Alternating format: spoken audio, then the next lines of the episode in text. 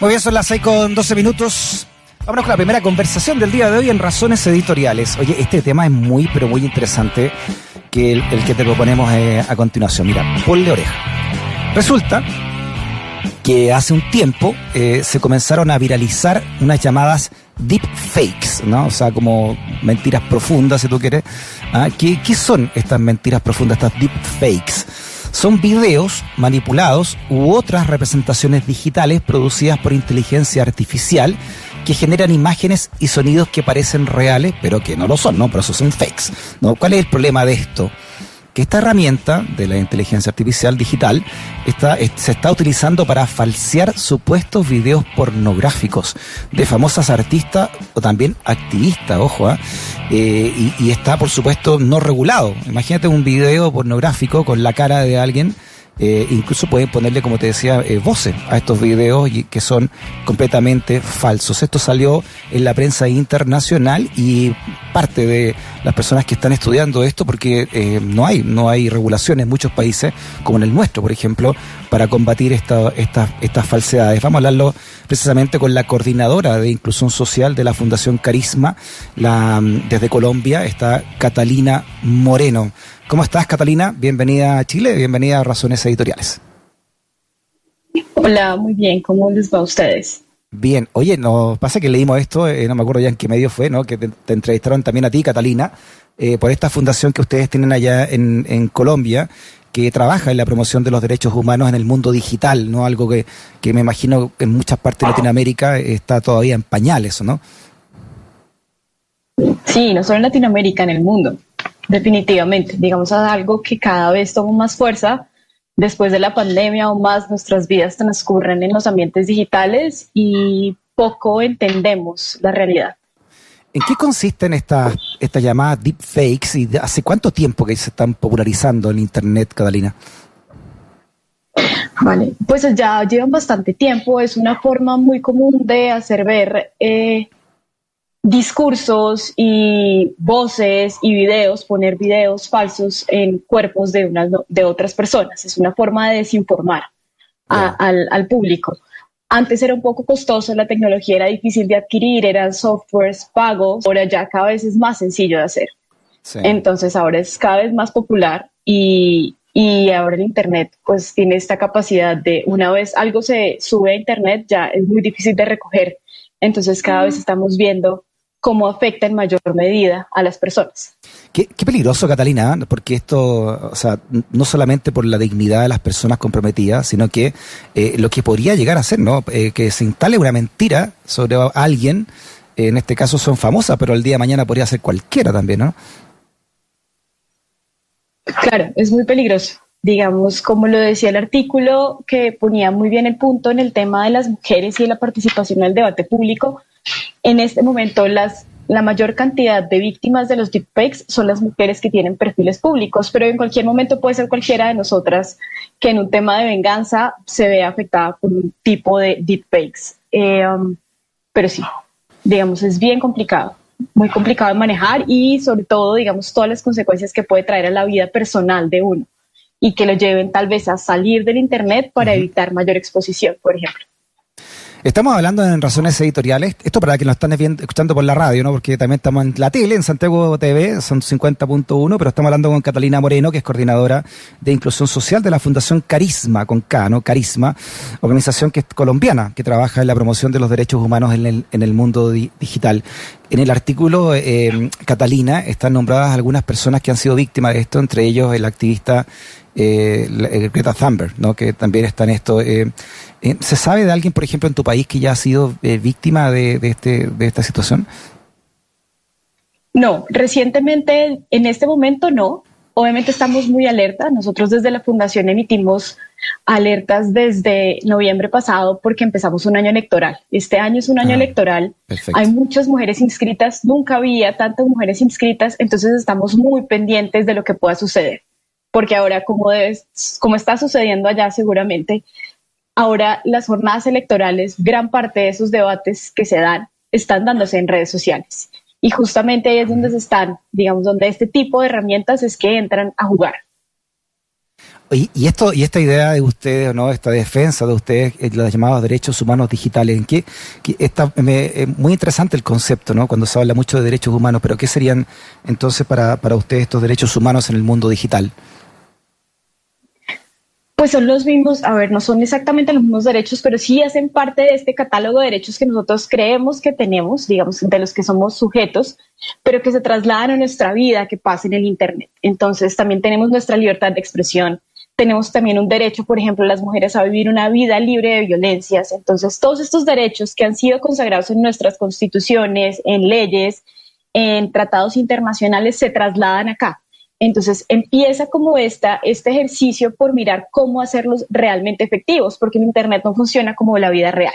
¿Qué es lo que sucede con los deepfakes? ¿Cómo los podemos regular? Porque no los podemos prohibir, porque esto también hace parte de una libertad de expresión. No todos los deepfakes son malos, digamos, hacen parte algunos del ejercicio de la libertad de expresión, la sátira, eh, nada más la sátira, incluso el uso legítimo de los deepfakes, por ejemplo, usar eh, eh, los deepfakes para traer a la vida personas, alguien que se murió y tal vez eh, emitir un mensaje, por ejemplo.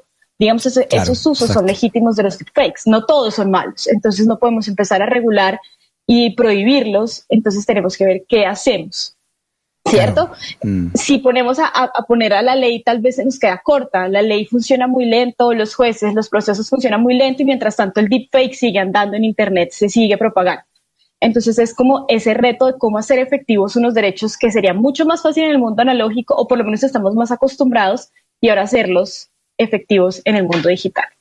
Es cierto eso, Catalina, porque esta tecnología, claro, ya está hace rato que se ocupan, eh, por ejemplo, en el cine, ¿no? Ya hay muchas películas que están eh, ocupando esta tecnología digital o inteligencia digital para, para hacer actuar, entre comillas, a actores o actrices muertas, fallecidas, y ni hablar también el, proceso de rejuvenecimiento también que algunos de algunos actores para películas eh, y, claro eh, en ese ámbito de lo artístico es difícil poner una regla de, por la libertad de expresión que tú que tú estás diciendo no el límite siempre ahí es bien borroso no Claro que sí. Hace más o menos un año y medio se hizo popular estas aplicaciones donde uno ponía la foto de alguien y lo ponía a cantar una canción. Entonces decimos, bueno, pues ahí no hay nada de malo, no hay absolutamente de nada, si nada malo. Si tal vez eh, agarráramos la imagen de un científico y en este momento le pusiéramos a decirle a la gente como usen tapabocas o tomen estas medidas, pues no hay nada de malo, es algo educativo, ¿cierto? Son usos legítimos, incluso la sátira. Cuando estamos hablando de sátira política y que se entienda claramente que es un video que está intervenido por inteligencia artificial, pues sería perfecto. El tema es cuando estos deepfakes se presentan como videos eh, ciertos y afectan las vidas de las personas. Y como decía eh, el artículo muy bien, y es como esa afectación diferencial que sufren algunas personas. Estamos hablando de Greta, que tiene, digamos, que es una, una persona muy, una mujer muy, muy joven, que tiene un, un gran activismo ambiental y de una vez se ve cuestionada la credibilidad de ese movimiento que ella tiene simplemente porque salen estas imágenes y estos videos. Claro, aquí en el fondo hay una, hay una, hay una falsificación profunda eh, y ataca puntualmente la dignidad de las personas. Es como el límite, por lo menos no sé acá, que, en Chile existe solo la libertad de expresión, eh, cuando eh, realmente esto ataca y se convierte en una calumnia o en una injuria, ¿no? Exacto. Ese sería una, uno de los mecanismos que contamos actualmente legales para poder hacer frente a esto, ¿cierto? El problema es que cómo sabemos quién creó el deepfake y esos son los retos que tenemos intrínsecos en estas tecnologías. Y es cómo sabemos quién la creó, quién la liberó por primera vez, quiénes son responsables del delito, cualquier persona que va, digamos, difundiendo esa información. Y eso es ahí donde tenemos que empezar a mirar cómo vamos a hacer para abordar este tipo de, de de videos y este tipo de herramientas. Claro, pero el otro problema grave que hay en esto, eh, Catalina, me imagino tiene que ver con la globalización de estas, de estas comunicaciones digitales, que, afecta, por ejemplo, a Greta, eh, que vive en Suecia, pero esto se puede haber subido en cualquier país del mundo. Y, y, en qué legislación entonces tendría que ponerse una supuesta acción legal? Porque esto va más allá del Just Yocandi, que, que, que como tú dices, queda fuera de, de, todo, de todo, que queda de legislación, digamos, porque es broma, ¿no? Hay, la sátira política ahí está dentro de eso, pero cuando, cuando hay una injuria de fondo, ¿dónde pone esa acción legal? ¿no? Exactamente. ¿Y cómo hacemos? ¿Es suficiente para tal vez recoger el daño que ya se hizo? Eso es lo que tenemos que preguntar. Iniciamos una acción penal y luego qué? digamos, ya el nombre de ella quedó entredicho, por lo menos delante de las personas que lo vieron y que tal vez no conocen muy a fondo pues sus propuestas y su activismo, pues se quedaron con esa imagen y dirán, pues esta es una jovencita y digamos, obviamente esto es una forma de, de, volver a ponernos a las mujeres muchas veces en esos roles que siempre nos han dicho como no quede en el debate público, no presente mm. sus ideas, no participe ahí. Entonces, claro, van a quedarse con esa imagen como, ah, pero pues esta jovencita, miren lo que estaba haciendo, cuestionan toda su vida a partir de ese video que vieron y ya eso no se puede recoger. Así iniciemos una acción penal. Entonces es un tema que no solo está mediado por la ley, sino tal vez por otras cosas, como que tenemos que empezar a ver otras perspectivas. Entonces una perspectiva educativa y de que cómo yo consumo los contenidos que tengo disponibles en Internet, cómo, cómo alfabetizamos a las personas para que sepan identificar qué es verdadero y qué es falso y por lo menos que tomen un segundo antes de eh, propagar información que, mm. no puede, que puede no ser cierta por ejemplo. Sí, muy interesante tema de debate ¿ah? de, este, de este mundo, ya que estamos en el cual estamos inmersos y el poder de la, de la comunicación digital y de la inteligencia artificial usada en estos, en estos momentos, en este caso puntual. por último, Catalina, ¿cómo, ¿cómo avanzan ustedes ahí en Carisma? ¿Qué, qué leyes, por ejemplo, qué proyectos han presentado en, en, su país, en su poder legislativo? Vale, pues nosotros en Colombia tenemos una ley, por ejemplo, específica para la violencia contra mujeres, que es una ley muy completa. El tema es que no tiene el tema digital en este momento no tenemos indicadores de violencia digital contra las mujeres. Entonces, justamente en este momento estamos haciendo como ese activismo para que sea incluido como indicadores, porque si uno no mide un problema, difícilmente va a poder abordar. Eh, y como te decía antes, nosotros estamos prendiendo alertas porque viene un año electoral y sabemos que va a ser complicado y lo, vamos a adelantar una investigación para ver cómo se comporta las personas, cómo se comporta la jornada electoral de cara a las mujeres candidatas y también herramientas de sensibilización y generar diálogo social que creemos que es a la larga a veces lo más importante, porque si tal vez cuestionamos simplemente pongan una demanda o hagan una denuncia, cualquier tipo de estas cosas, pero no lo abordamos en una conversación en tiempo real, dejamos de lado una oportunidad para que las demás personas entiendan por qué es peligroso, por ejemplo, difundir o por qué es dañino para una mujer difundir este tipo de videos y por qué también es dañino a la larga para la participación política porque hace que las mujeres se retraigan del debate. Entonces, tal vez tenemos como ese tipo de ideas y en eso estamos trabajando en este momento en Carisma. Oye, eh, Catalina Náquez, pero, o sea, eh, tienen usted ahora eh, elecciones presidenciales. nosotros la acabamos de tener ahora en, en, diciembre la segunda vuelta y en marzo asume Gabriel Boric eh, contrario a la idea del actual presidente en ejercicio Sebastián Piñera, que es muy cercano al presidente de ustedes en ejercicio Iván Duque, ¿no? Son muy cercanos en, varios sentidos. ¿Qué, quiénes, ¿Quiénes están ahí? ¿Cuáles son los principales nombres que disputan la presidencia colombiana? ¿Y cuándo es? Pues tenemos en marzo las elecciones de Senado y Cámara del Congreso y ahí van a elegir, van a ser como una suerte de primarias. Hace tiempo no teníamos tantos candidatos que se quisieran disputar la presidencia. Hasta el último momento teníamos como 12 o 15. Entonces justo en marzo se va a decidir quiénes pasan para, para las elecciones de final de año. Ah, ¿cómo, es el sistema de ustedes? ¿Se eligen los candidatos en el Parlamento? ¿El Parlamento elige los candidatos? Sí, nosotros no, no, no. Nosotros tenemos elecciones en marzo para el Parlamento, para el Congreso, para Senado y Cámara, pero al mismo tiempo se aprovechan esas jornadas electorales para, a veces, cuando los partidos no se han puesto de acuerdo ah, a qué candidato van a lanzar, se hace una suerte de primarias. En este momento hay 12 candidatos. De verdad, los debates han sido gigantes. Nunca, nunca he visto tantos candidatos. Entonces, solo en marzo sabremos quiénes definitivamente pasan. Ahí sí al tema ah, presidencial. Todos nosotros los que votamos por digamos, aprovecharemos para decir por quién, quién queremos, digamos, en nuestro partido en el que militemos, podemos votar y elegir a qué candidato queremos que sea quien nos represente en, en las elecciones presidenciales. Entonces todavía está como muy abierto todo, son muchísimos candidatos de verdad y vamos a ver qué pasa. Claro, porque esas parlamentarias sin duda que son una muestra de fuerza, ¿no? Ahí va, qué partido, qué coaliciones eh, son las que tienen mayores parlamentarios y parlamentarios, ¿no? Claro que sí, claro que sí, y también pues obviamente es lo que permite la gobernabilidad a largo plazo. Entonces, si llegara a existir un cambio, por ejemplo, ideológico en, la presidencia, entonces eso nos dará un poco el pulso también de, cómo están las cosas. ¿Y con qué nivel de popularidad se va Iván Duque? ¿O... Creo que no tan alto.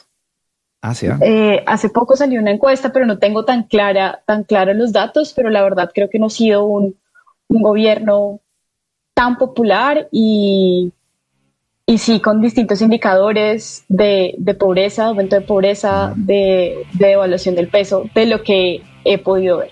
Claro, porque al igual que el, que el de acá, eh, enfrentó un estallido social y también con grave hecho de violación a los derechos humanos. ¿no? Sí, estuvo bastante fuerte. Pero han sido las jornadas de protesta más, más fuertes que hemos tenido y digamos, ya llevamos dos años en eso.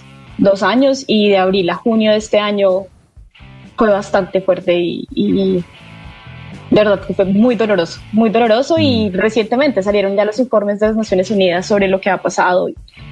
Digamos, el, el, el el rol que jugaron la, fuerza pública en las protestas también y los heridos y los muertos que hubo en manos de ellos presuntamente. Sí, por eso te digo que era muy parecido a Iván Duque a Sebastián Piñera, era en muchos sentidos.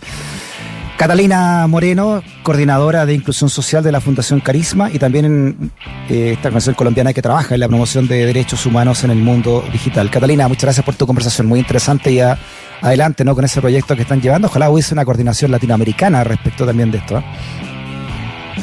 Vale, sí, tenemos grupos, tenemos grupos que trabajamos en derechos digitales, digamos, organizaciones amigas en Chile. Nosotros trabajamos ah, con ellos ah? también. Ah, mira, muy bien. Sí, sí, sí. Ya, Catalina. Gracias. Saludos. Vale. Que estés muy bien.